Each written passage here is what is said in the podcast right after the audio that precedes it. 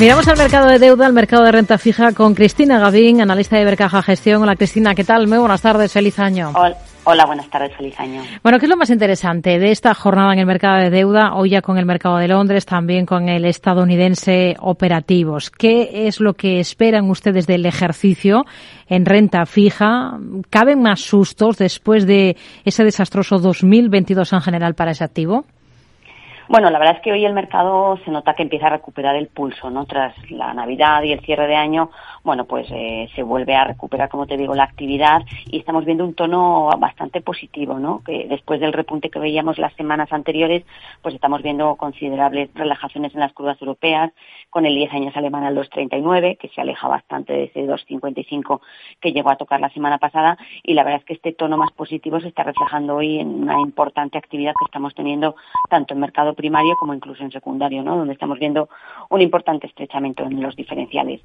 Y en cuanto, bueno, a este año 2023, la verdad es que probablemente va a haber cierta volatilidad, sobre todo en, los primeros meses, pero yo sinceramente creo que va a ser un buen año para la renta fija. Em, ¿Por qué lo digo? Bueno, pues porque sobre todo es verdad que el año pasado vivimos un fuerte castigo, ¿no? Pues todo ese repunte tan agresivo que pilló eh, al mercado a contrapié, pero bueno, el grueso del repunte ya ya estaría, ya estaría en mercado, ¿no? Ya habríamos visto y, aunque es cierto que el BCE sorprendió en diciembre, ¿no? Con un mensaje algo más tensionador de lo anticipado y eso es lo que hizo que se diera la vuelta al mercado, bueno, pues los niveles de rentabilidad actual en general están permitiendo un colchón en los fondos de renta fija con un carry que, bueno, que permite amortiguar mm. eh, posibles repuntes adicionales, ¿no? Además, la medida en que las tensiones en los precios se relajen, ¿no? Como ya estamos o ya parecen indicar, bueno, pues el mensaje de los bancos centrales debería empezar a, modularse, ¿no? Ya lo ha hecho el de la Reserva Federal y debería empezar también en Europa, ¿no? Entonces, en ese sentido, en la medida que esos mensajes se modulen, bueno, pues los tramos más cortos que están muy tensionados, eh, bueno, pues debería empezar a relajarse y creo que ahí es donde vamos a ver las mayores oportunidades, eh, por lo menos de cara a la primera parte del año. Hmm. Italia es, eh, lo hemos contado aquí en el programa, es es el país de la eurozona más susceptible a una crisis de deuda por el alza de tipos por parte del Banco Central Europeo y también por su menor compra de bonos, eh, pensando ya en los próximos meses. Piensan así nueve de cada diez economistas consultados por Financial Times. ¿Ustedes también lo crean así? Bueno, a ver, es verdad que las cuentas italianas dejan mucho que desear, ¿no? Por lo que estabas comentando, el elevado nivel de endeudamiento. También es verdad que estamos, nos enfrentamos a un escenario de desaceleración, ¿no? Y el alza de tipos, obviamente. Y eso es lo que está haciendo, bueno, pues ese sentimiento tan negativo que comentas. Yo, en general, soy algo más optimista, ¿no? Y más constructiva. Por un lado, porque es verdad, Italia es un país acostumbrado a vivir con elevados niveles de endeudamiento, ¿no? Y, y sabe lidiar con ello.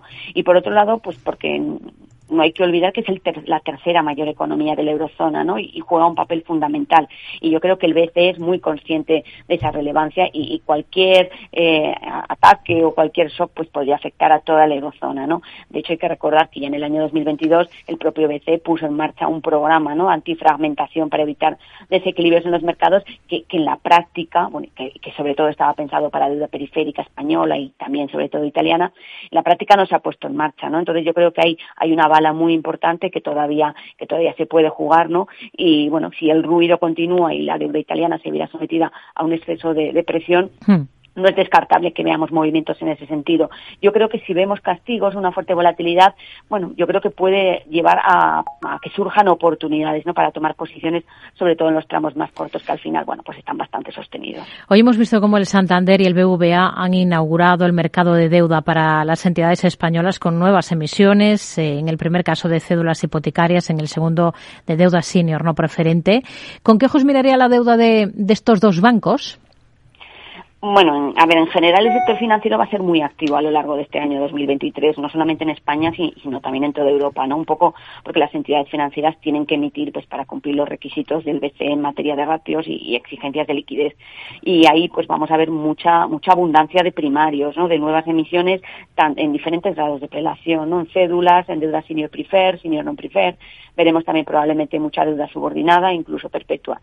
Yo creo que el atractivo de las emisiones va a estar marcado por los diferenciales que ofrezcan, ¿no? Y, y entonces pues ahí el sector financiero, después de unos años muy complicados, pues por todos los entornos de tipos bajos que hemos vivido, bueno, pues yo creo que han mejorado las perspectivas y que pueden surgir oportunidades, ¿no? En ese sentido, creo que los niveles de emisión, si son atractivos, pues la deuda financiera es una clara oportunidad y yo obviamente me centraría en aquellas entidades de tamaño grande y con buenos fundamentales que creo que son una garantía de, buen comportamiento de cara a, corto y medio plazo. Hmm.